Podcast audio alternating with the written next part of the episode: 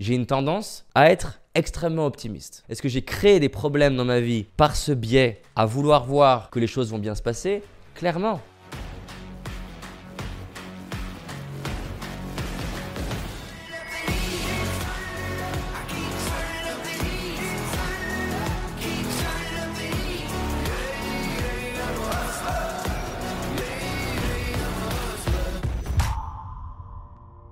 Une habitude qui m'aide énormément dans ma vie, c'est être le plus au clair possible sur où est-ce que je suis très très fort et où est-ce que je suis très très nul. Et souvent, cette conversation-là, elle est très émotionnelle dans les deux cas. C'est-à-dire que quand on commence à assumer le fait d'être fort, il y a un côté d'un coup égotique, égocentrique, fierté, exagération. C'est pas facile de regarder de manière objective où est-ce que tu es très bon sans t'exagérer. De l'autre côté, dès qu'on commence à parler d'être faillible, vulnérable, incompétent, d'un coup, pareil, il y a de l'ego en jeu, de la peur en jeu. Et arriver à regarder les deux de manière le plus objective possible, bon, déjà, c'est pas facile et j'y arrive pas tout le temps, mais ça m'aide beaucoup. On a tous des angles morts et des biais. Mon biais de base, c'est de voir ce qui est génial chez les gens. Alors tout le monde va dire, bah, c'est, je vois pas le problème d'un biais comme ça. Et ce qui m'aide Bien sûr qui m'aide. J'aurais du mal à être un bon coach si je voyais toujours ce qu'elle n'est pas chez les gens. Donc naturellement, je vois ce qui est beau, naturellement, je vois souvent même plus grand pour eux-mêmes que ce qu'ils voient vis-à-vis d'eux-mêmes. Et par exemple, dans le contexte du recrutement, mais c'est un vrai handicap.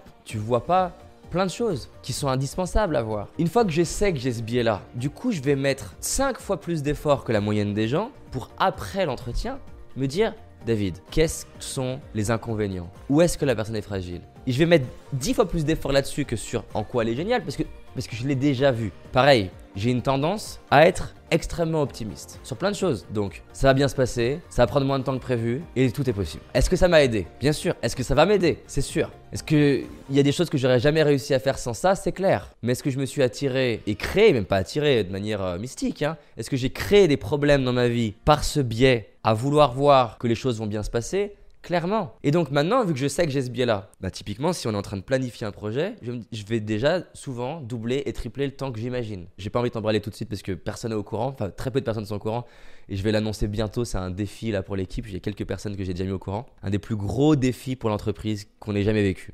Et ça me stimule autant que ça me fait peur. Et c'est dangereux ça. C'est-à-dire que ce qui est dangereux, c'est que ça m'excite. Et, excité, ça te rend aveugle. Je me dire, oh là là, c'est trop cool, tu vois, j'ai envie que ça se passe. Mais la vraie conversation que j'ai besoin d'avoir, moi et avec l'équipe, parce que l'équipe, ils vont voir des endroits où moi j'ai des angles morts, et moi vis-à-vis d'eux aussi, hein.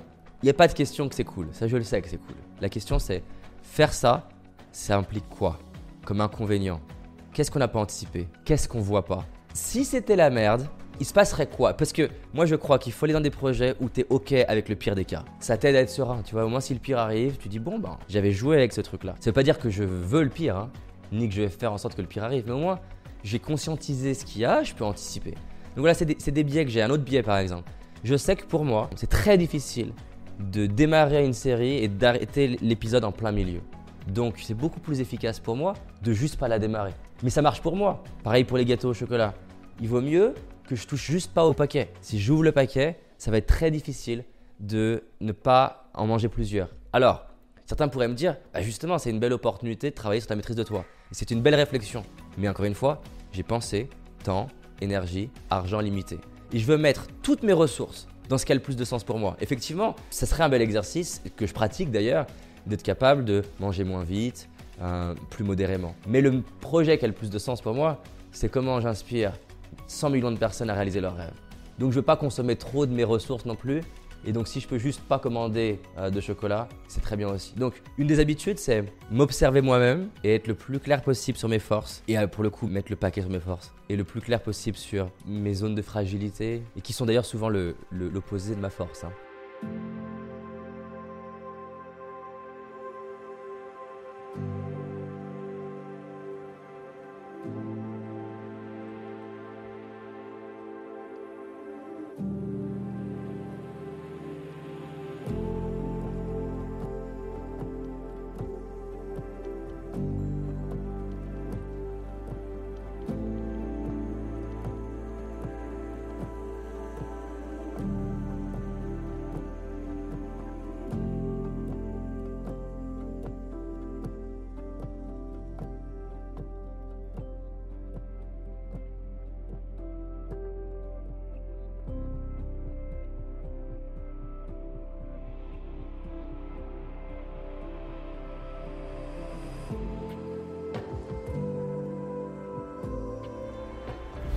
Tu as envie d'aller plus loin, j'ai réalisé une vidéo qui s'appelle les 5 erreurs que la majorité d'entre nous font et qui va nous causer l'échec de nos projets, nos rêves et notre réussite.